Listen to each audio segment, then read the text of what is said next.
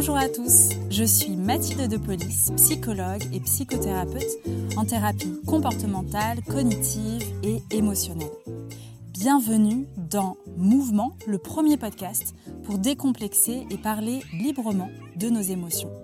Un podcast qui nous met en action grâce à la libération de la parole autour de ce sujet qui nous concerne tous.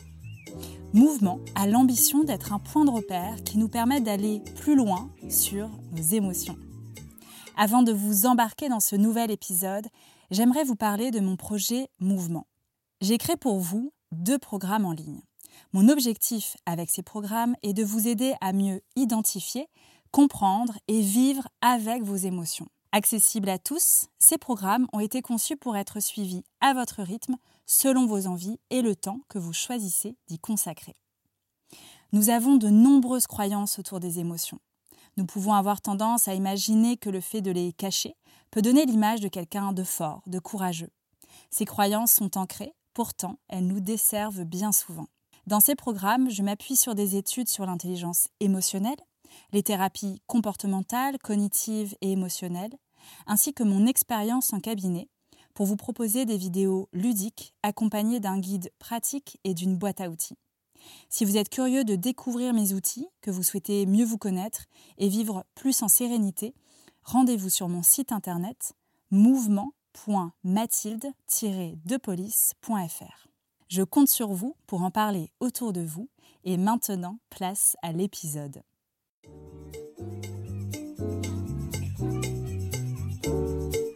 Aujourd'hui, j'ai le plaisir de vous partager un épisode spécial du podcast Mouvement. Je ne vais pas recevoir d'invités, mais je vous propose le format Let's Talk, tout en mouvement, juste vous et moi. J'embarque mon micro pour vous plonger dans un voyage au cœur des émotions, des instants de vie et des pensées profondes dans le but de partager davantage sur qui je suis. Mon objectif est de rendre accessibles nos difficultés, nos craintes et notre vulnérabilité tout en vous offrant des connaissances et des outils précieux. J'espère que cet épisode vous plaira et qu'il vous aidera à mieux comprendre et accueillir vos émotions. Laissez-vous porter par cette balade émotionnelle. Bonne écoute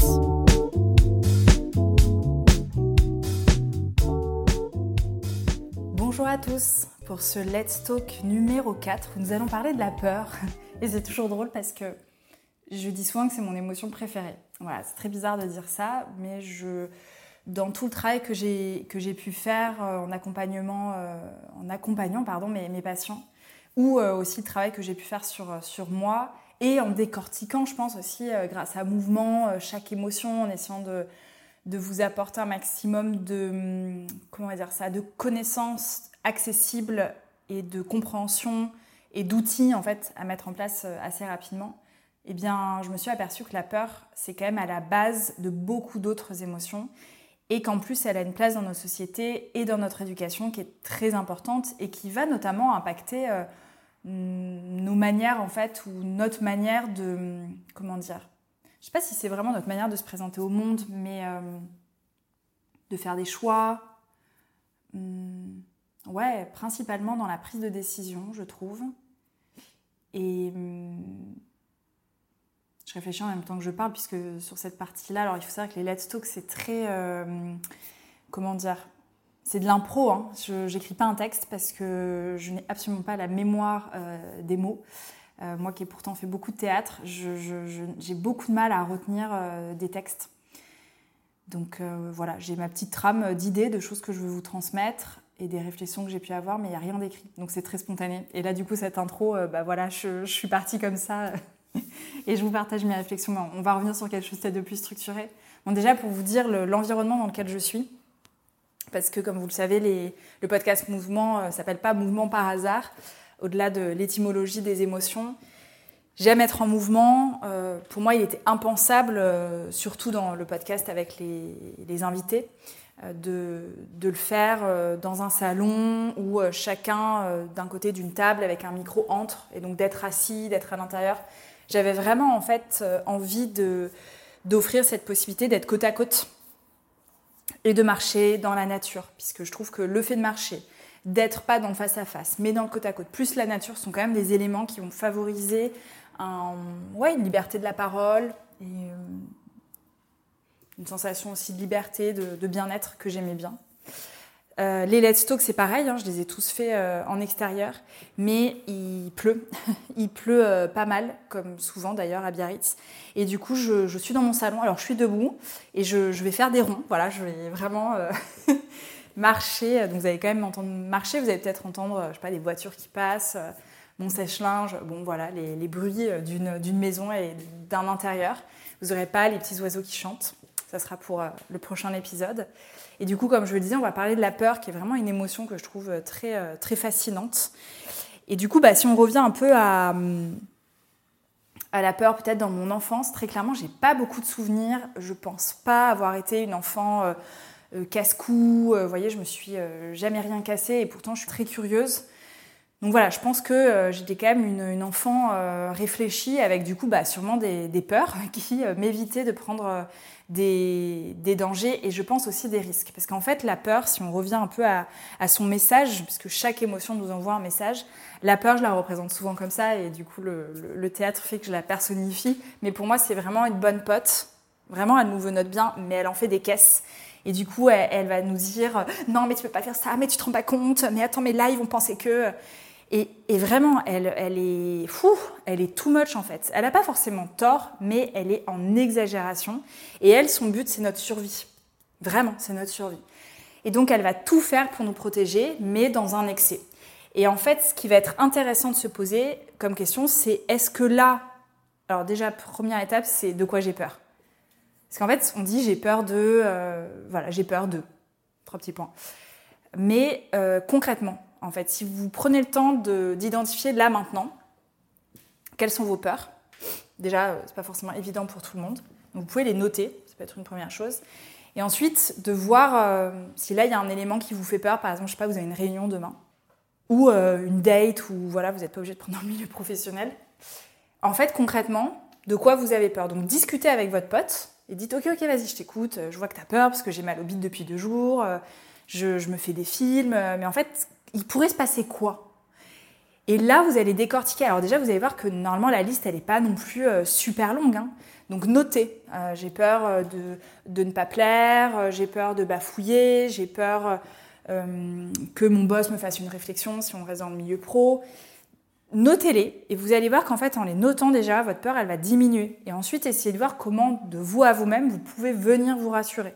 Parce qu'on a quand même chacun des ressources en soi. Hein faut pas l'oublier. Donc c'est aussi de voir, euh, bah ok, je discute avec ma bonne pote, euh, voilà, ok, t'as peur de ça, bon, ok, j'entends, mais tu sais, euh, et voilà. Et puis vous venez vous rassurer. Ça déjà, là je le dis de manière très rapide, hein, mais je l'approfondis un peu plus dans mes programmes, mais voilà, c'est un peu l'idée de base. Et puis après, ça va être d'évaluer, est-ce que ma peur me fait éviter, enfin, est-ce que c'est un risque que je prends ou est-ce que c'est un danger? Donc un risque, bah, c'est le risque que euh, je bafouille, c'est le risque de ne pas plaire, c'est le risque euh, pour une date par exemple bah, de, soit pas plaire, soit qu'il ne me plaise pas, voilà. Euh, ou est-ce que vraiment je me mets en danger?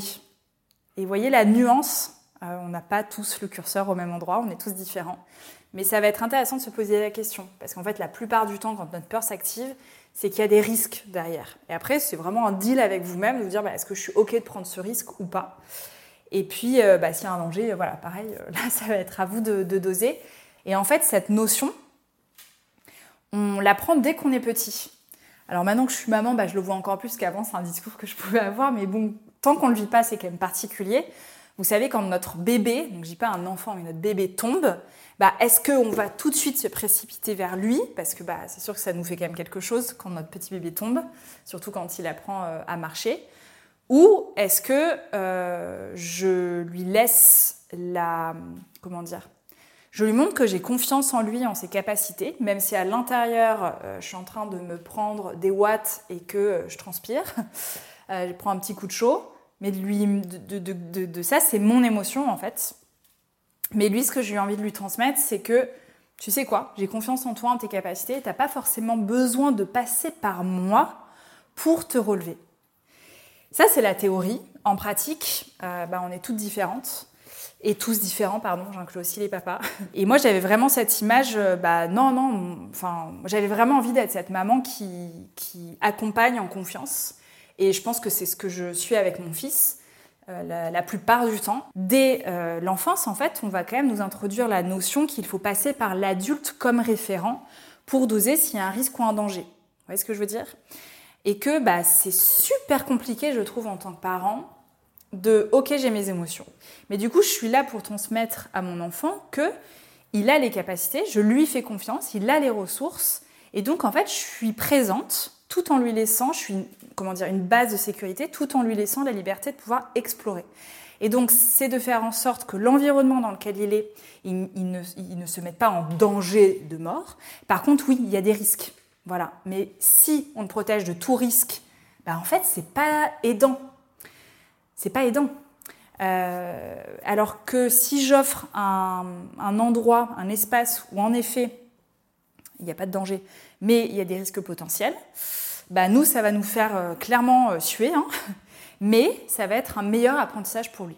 Voilà, encore une fois, chaque enfant est différent, chaque parent est différent. On fait du mieux possible, mais je trouve que cette notion, elle est, déjà intéressante. Parce que du coup, moi, ce que je vois en consultation, c'est des adultes bah, où la peur est quand même très élevée, et ils ont besoin de passer par un référent. D'ailleurs, ça peut encore être leurs parents, mais ça peut du coup être euh, leur partenaire ou des amis pour venir les rassurer, notamment sur une prise de décision. La peur de se tromper est quelque chose qui est très présent dans notre culture, parce qu'il faut l'excellence, il faut, faut, y arriver tout de suite. En plus, il faut y arriver tout de suite, mais il faut y arriver euh, excellemment bien, je ne sais pas si ça se dit.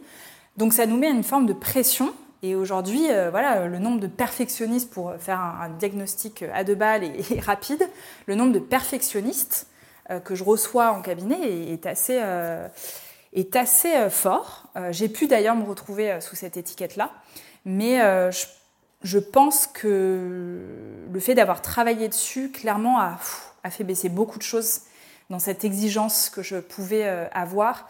Et en fait, c'est de faire c'est d'être dans l'action. C'est au lieu de rester dans sa tête à dire ouais attends mais je peux faire comme si, mais attends ça serait mieux de faire comme ça, c'est de faire. Et moi il y a un truc qui m'aide beaucoup et d'ailleurs j'en parlais dans un podcast où j'étais invitée et j'ai pas le nom donc il faudrait peut-être que je retrouve pour avoir des appuis un peu plus euh, solides. Mais il y a cette, euh, cette phrase euh, que j'ai entendue, je ne sais plus où, des 85%.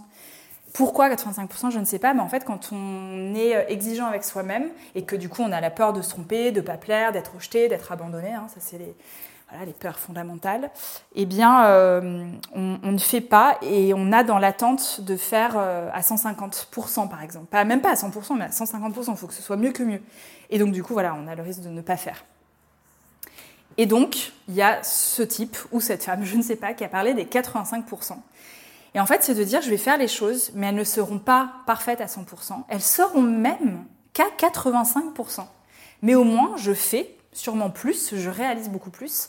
Et puis en fait, en se trompant, en faisant des erreurs, eh bien c'est là qu'on va apprendre. Et ça, c'est cette notion que je trouve très intéressante. Et pour avoir aussi beaucoup de patients dans le milieu médical, bah, c'est un sujet que que je trouve passionnant. Parce que dans le milieu médical, au contraire de dans notre culture où il faut surtout pas dire qu'on s'est trompé, qu'on a fait des erreurs, dans le milieu médical, au, contraire, hein, on invite à une totale transparence, puisque du coup, une erreur qu'on a pu euh, euh, faire va être entendue et du coup, bah, les protocoles évoluent au fil euh, du temps pour que du coup, l'erreur humaine eh bien, soit la moins fréquente en milieu hospitalier. Et en fait, je trouve que c'est un réflexe qu'on devrait avoir automatiquement, c'est d'inviter chacun à déposer les erreurs qu'il a faites pour à chaque fois bah, améliorer ou du coup se dire, ok, bah, tu sais quoi là, euh, euh, par exemple, je ne sais pas pourquoi j'ai cet exemple, mais la première fois qu'on est parti euh, à trois, hein, donc jeune parent de trois mois, j'allaitais encore les cernes jusqu'au jusqu'au sous-sol et, et, voilà, on, on avait fait notre petite liste, je crois, quand même, de trucs à prendre. Alors, fou. Voilà, c'est-à-dire que déjà, moi, faire ma valise pour moi-même, c'est compliqué. Mais alors, en plus de faire la valise d'un oui, nouveau-né, il avait trois mois, hein, donc euh, bon, voilà. Euh, et, là, on part, tout content, tac, tac. Et au bout d'une demi-heure, je crois, de route, on se dit, mais attends, mais merde, on a zappé la poussette et le porte-bébé. Deux choses quand même relativement importantes qu'on peut pas emprunter euh, vite fait quoi. On partait, euh, on est à Biarritz, on partait dans les Alpes. Donc bon bref, on a fait demi-tour, etc. Les vacances commençaient bien, mais du coup, ce qu'on s'est dit, c'est ok, bah tu sais quoi, là on a fait une erreur, la prochaine fois. Et en fait, on a une espèce de note, c'est avant de partir en vacances, voilà ce qu'on doit checker. Et du coup, bon, la liste évolue forcément avec l'âge. Mais on a un peu les impératifs euh, à vérifier. Et l'erreur qu'on a faite, c'est de faire confiance à l'autre. Et moi, j'étais sûre qu'il avait pris la poussette et le porte-bébé, et lui était sûr que je l'avais pris. Donc, double vérification. D'ailleurs, c'est dans les protocoles euh, médicaux. Hein. Euh, c'est la double vérification, puisque l'erreur est humaine. Voilà, l'erreur est humaine, en fait, c'est comme ça. Et d'ailleurs, il y a, y a une différence entre erreur et faute. D'ailleurs, on dit faute d'orthographe, mais on devrait dire la plupart du temps une erreur d'orthographe. Une erreur, c'est quelque chose qui n'est pas volontaire. Une faute, il y a quand même une forme de, de, de, volontariat. Pas du tout. De, vous voyez ce que je veux dire? Voilà. Quand on fait une faute, il y a. Euh, bon, voilà, je trouve plus mes mots. Et en plus, je suis en train de réaliser que j'avais pas forcément prévu de partir là-dessus, mais je trouve que c'est un sujet fascinant. Et la peur, je pense que je pourrais vous faire un podcast de deux heures, tellement j'ai des choses à dire là-dessus. Donc, on va revenir un petit peu. Je reviens sur mes notes. J'ai mon ordi euh, sur la table. Je regarde un petit peu ce que je voulais vous dire. Oui, donc ça se construit petit, voilà. Et aussi, il va y avoir nos peurs et celles des autres. Alors la prochaine fois, le Let's Talk numéro 5, ça sera sur ma grossesse on pourra reparler des peurs parce que je trouve que c'est un, moment de vie qui est très particulier et justement où nos peurs versus celles des autres est très importante à prendre en considération. Et du coup, je vais vous prendre d'autres exemples. Euh, les, deux exemples qui me venaient quand j'ai préparé ce, ce Let's Talk, c'était mon installation libérale et ma venue à Biarritz. Comme ça, on reste dans le milieu pro où forcément il y a des peurs, puisque à 23 ans, euh, je suis euh, donc diplômée euh, de l'école de psychologue praticien. voilà, j'ai mon diplôme en poche, et donc moi je savais que je voulais faire du libéral. C'est vraiment ce qui me bottait, mais c'est pas ce qu'on nous conseille. Donc on nous dit de commencer voilà à postuler bah, dans, dans, des structures dans des hôpitaux, dans des cliniques, voilà, pour pas être toute seule et vraiment avoir une équipe et un peu continuer à me former en fait. Sauf que euh, je le faisais vraiment avec aucune motivation. Et puis, euh, je crois que je le raconte déjà quelque part, donc je ne vais pas m'atteler là-dessus, mais un cabinet pluridisciplinaire s'ouvre dans, euh, dans les monts du Lyonnais. Et ça, ça matchait vraiment avec un projet similaire que j'avais. Enfin bon, c'était, écrit quoi. Et donc je me lance. Bien sûr, j'avais peur. Je, Et en même temps, il y avait l'excitation parce qu'en fait, c'était trop beau pour être vrai. C'est-à-dire que tout aligné, ça me parlait. Donc voilà, c'était financièrement, c'était hardcore, mais mais en même temps, je sais pas comment dire, mais c'était euh, c'était là, c'était là où je devais être. Par contre, donc bien sûr que j'avais des peurs, mais que je pense que l'excitation, la joie, et puis voilà, hein, j'ai pas non plus fait euh, les choses euh, les yeux fermés, j'étais pas non plus toute seule puisque pluridisciplinaire. Et puis je me suis entourée, j'ai rencontré d'autres psys, j'ai rencontré aussi des chefs d'entreprise pour bah voilà pour avoir leurs conseils et, entendre tout ça pour faire de la meilleure des manières. Mais ce qui était intéressant, c'est d'entendre la peur des autres, puisque du coup, les autres, donc euh, notamment des personnes du milieu de la psychologie, euh, bah, en fait, euh, me disaient clairement de, de, que ça se faisait pas, en fait, qu'à 23 ans, on peut pas se mettre en libéral, que je suis pas légitime. Et en fait, il m'a fallu un petit temps pour me dire, mais en fait, là, c'est pas mes peurs à moi, c'est leur peur à eux. C'est leur peur à eux. Et c'est de juste parfois se dire, attends, mais là, j'entends des choses qui, moi, ne m'appartiennent pas et ça, je trouve que dans la peur, c'est très intéressant parce que c'est contagieux la peur. On le voit, hein, je ne vais pas faire euh, quelque chose de sociopolitique parce que je pense que je suis assez nulle dans ce domaine, parce que pas assez calée. On est dans un, dans un, dire dans un pays, mais dans un monde qui euh, fonctionne aussi par la peur. Et la peur, c'est contagieux. Et on aime bien transmettre des histoires qui font peur. Voilà, c'est très humain aussi de, de se construire euh, comme ça. Et donc, c'est aussi de pouvoir, de savoir se préserver. Donc là, j'entendais leurs peurs vraiment et je, pouvais même les comprendre, mais juste de me dire, attends, en fait, là, c'est pas les miennes. Voilà. Ensuite, bah, il y a eu ma venue à Biarritz, où là, clairement, hein, euh, ça faisait 4 ans que j'étais à Lyon, euh, j'étais super bien installée, j'avais enfin un rythme euh, trop cool, quoi. Financièrement, c'était plus agréable, j'avais mes habitudes, bref. Et je viens les bousculer parce que j'ai eu la bonne idée de prendre une semaine de vacances dans les Landes, de découvrir le surf, de me dire mais c'est génial. Et euh, j'ai envie de déménager à Biarritz. Et ça m'a pris en un an en fait. Entre le moment où je suis venue en vacances et le moment où j'ai déménagé, en gros ça, fait un an. Pareil, j'en parle ailleurs, donc je vais pas m'étaler là-dessus. Mais du coup, par rapport à la peur, bah, clairement, je me rappelle de moments où j'étais dans ma voiture et je me disais mais oh, qu'est-ce que je suis en train de faire? Et la peur de, ouais, la peur de se tromper en fait, la peur de se dire mais est-ce que là je suis pas en train de, de, de faire euh, un mauvais choix, enfin le mauvais choix de ma vie et que là tout fonctionne bien et que du coup, mais pourquoi je, ouais, vraiment. Bah, c'est vraiment d'avoir pris le temps d'écouter euh, ma peur. Donc je me rappelle, j'avais fait un, outil, il faudrait que je le retrouve d'ailleurs. J'avais fait un outil où je m'étais noté comme ça des, questions de euh, quelles sont clairement mes, peurs, quel est le pire scénario? Et au pire, qu'est-ce que je fais? Et donc j'imaginais, voilà, j'écrivais, euh, bah voilà, j'arrive à Biarritz, je rencontre personne, j'arrive pas à me faire des amis, je, mon cabinet ne fonctionne pas, je ne rentre pas assez de sous, je suis endettée, enfin vraiment le, pire du pire. Déjà en l'écrivant, c'est ce qu'on appelle le scénario catastrophe ou encore la flèche descendante euh, en thérapie cognitive comportementale. Déjà, en fait, là, vous allez tellement dans le, dans le, dans le fond du fond que normalement, il y a ce qu'on appelle, enfin moi c'est ce que j'appelle pardon le, le descratchage, c'est-à-dire que du coup, je vais aller dissocier ma distorsion cognitive qui est euh, notamment la boule de cristal. Donc la boule de cristal, hein, c'est cette capacité formidable que nous avons à imaginer le monde de demain. Euh, et la plupart du temps, on l'imagine euh, dans un monde, enfin on l'imagine de manière catastrophique. Ça, c'est une distorsion cognitive, c'est-à-dire que ce n'est pas la réalité. C'est une réalité qu'on se fabrique à travers ce prisme-là. Donc, de décrocher notre distorsion cognitive avec quelque chose de très rationnel, vous voyez, très factuel. Donc, on n'est plus du tout dans la distorsion, mais quelque chose de factuel. Et donc, bah, factuellement, euh, j'avais quand même euh, rencontré euh, des psys. J'avais bah, concrètement mes quatre ans d'expérience et mon cabinet avait très vite décollé. Bah voilà, parce que j'avais mis telle et telle chose en place. Donc, bah, si je l'ai fait une fois, je peux très bien le faire une deuxième fois. L'avantage que j'avais, c'est que j'avais plus 23 ans. Si mes calculs sont bons, 24, 25, ouais, c'est ça, j'avais 27 ans. Donc, bah aussi plus de maturité, moins ce souci de, de légitimité que je, pouvais avoir avant. Donc, bon, et euh, de défaire en fait euh, certaines, euh, certaines croyances quoi. Et donc voilà, je venais me rassurer en disant bah voilà, puis au pire du pire en fait, factuellement, bah, j'ai la chance déjà de ne pas être orpheline, d'avoir des parents, donc voilà, je pourrais, ça c'est quand même une sacrée sécurité, hein. donc voilà, et que bah, j'ai des amis, enfin en gros je suis pas, suis pas toute seule si jamais demain ça fonctionne pas mon déménagement à Biarritz quoi. Ça, c'est quelque chose euh, bah, que je vous invite à, faire. Et d'ailleurs, il faudrait que je retrouve euh, cette, euh, cette petite fiche outil parce qu'elle est très, très pratique et elle nous invite en fait à forme de, de, questions comme ça, de découler et vraiment de venir se rassurer. Et quand on prend le temps de tout noter, de, encore une fois, de discuter avec notre peur, ça va beaucoup mieux. Ces peurs sont toujours là parce qu'encore une fois, c'est légitime d'avoir peur une émotion, euh, elle n'est ni bonne ni mauvaise, mais elle nous envoie un message. Donc il vaut mieux prendre le temps de l'écouter plutôt que de dire non, mais j'ai pas peur, non, mais j'ai pas peur. Et puis au bout d'un moment, notre corps, en fait, il, va lâcher, quoi. Donc euh, ouais, là, je me rappelle avoir eu des grands moments de peur, mais en même temps, des grands moments de joie, d'excitation, de me dire, mais en fait, c'est génial. C'est génial. Je, prends cette décision et c'est top, quoi. Voilà, je voulais vous parler de distorsion cognitive, c'est un sujet qui me, fascine euh, et je pourrais vous en parler aussi plus longuement.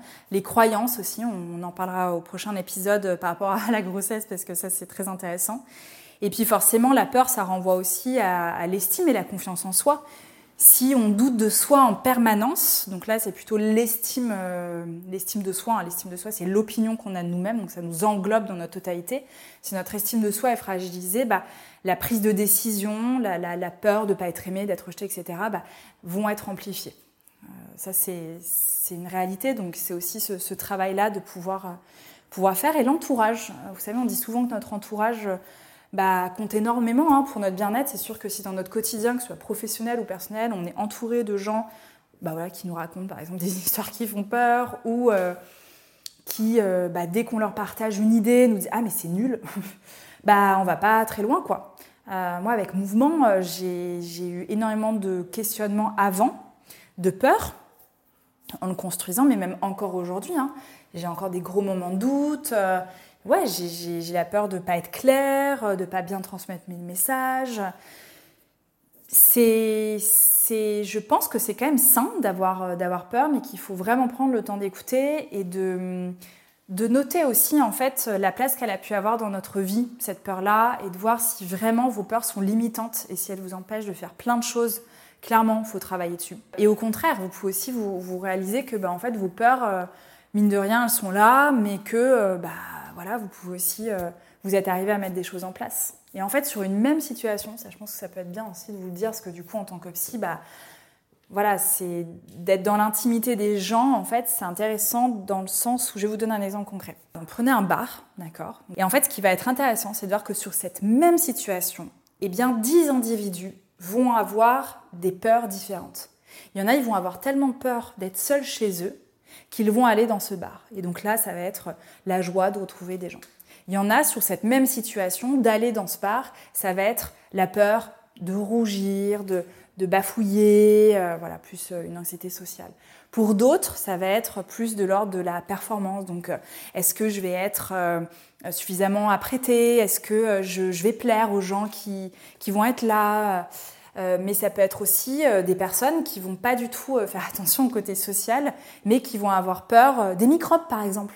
Et en fait, sur une même situation, vraiment, vous allez dans le cerveau de, de 10 personnes, et eh bien vous allez avoir des peurs différentes. Et, c'est le, comment dire, nos peurs en fait vont aller venir nous stimuler sur euh, des dynamiques différentes. Donc voilà, c'est toujours intéressant d'aller voir justement ce curseur, où est-ce qu'il nous amène et comment il nous stimule. Et la peur euh, est présente en fait dans notre quotidien et de voir là où elle vous amène. Donc allez discuter avec votre peur, avec votre bonne pote qui en fait des caisses et allez, vous, allez écouter ce qu'elle a à vous dire et puis regardez aussi en vous parce que je suis sûre que vous avez les ressources pour venir vous rassurer. Je vais m'arrêter là parce que ça fait déjà 27 minutes que j'enregistre. Il y aura un peu de montage bien sûr. Mais c'est fascinant cette émotion. J'espère que cet épisode vous aura plu. Je sens que je me suis beaucoup plus euh, lâchée. Donc euh, c'est très, euh, c'est très, comment dire, ouais, spontané. Je suis pas dans ce format classique de la psychologue qui euh, partage un nombre de théories, de chiffres, etc. Parce que je pense que c'est pas vraiment ma personnalité et que je préfère être dans quelque chose de beaucoup plus euh, spontané, authentique. Donc n'hésitez pas à me dire si ça vous plaît, si ça vous parle, si ça vous fait du bien surtout. Euh, et puis bah, je, je vous dis à bientôt et je vous souhaite une belle journée. À très vite. Merci pour votre écoute. On se retrouve très vite pour un nouvel épisode. Si vous souhaitez aller plus loin sur vos émotions, je vous laisse découvrir mes programmes en ligne et plein d'autres outils sur mon site mouvement.mathilde-depolice.fr. Je réalise et monte ce podcast toute seule. Alors, si vous aimez cet épisode, je vous invite à vous abonner, le partager autour de vous et à laisser un avis sur iTunes Apple Podcast. Cela vous prendra quelques minutes, mais me donnera beaucoup d'énergie. On se retrouve sur mon compte Instagram, at Mathilde de Psy, pour plus d'astuces et de contenu ludique autour des émotions. À très vite pour un nouvel épisode.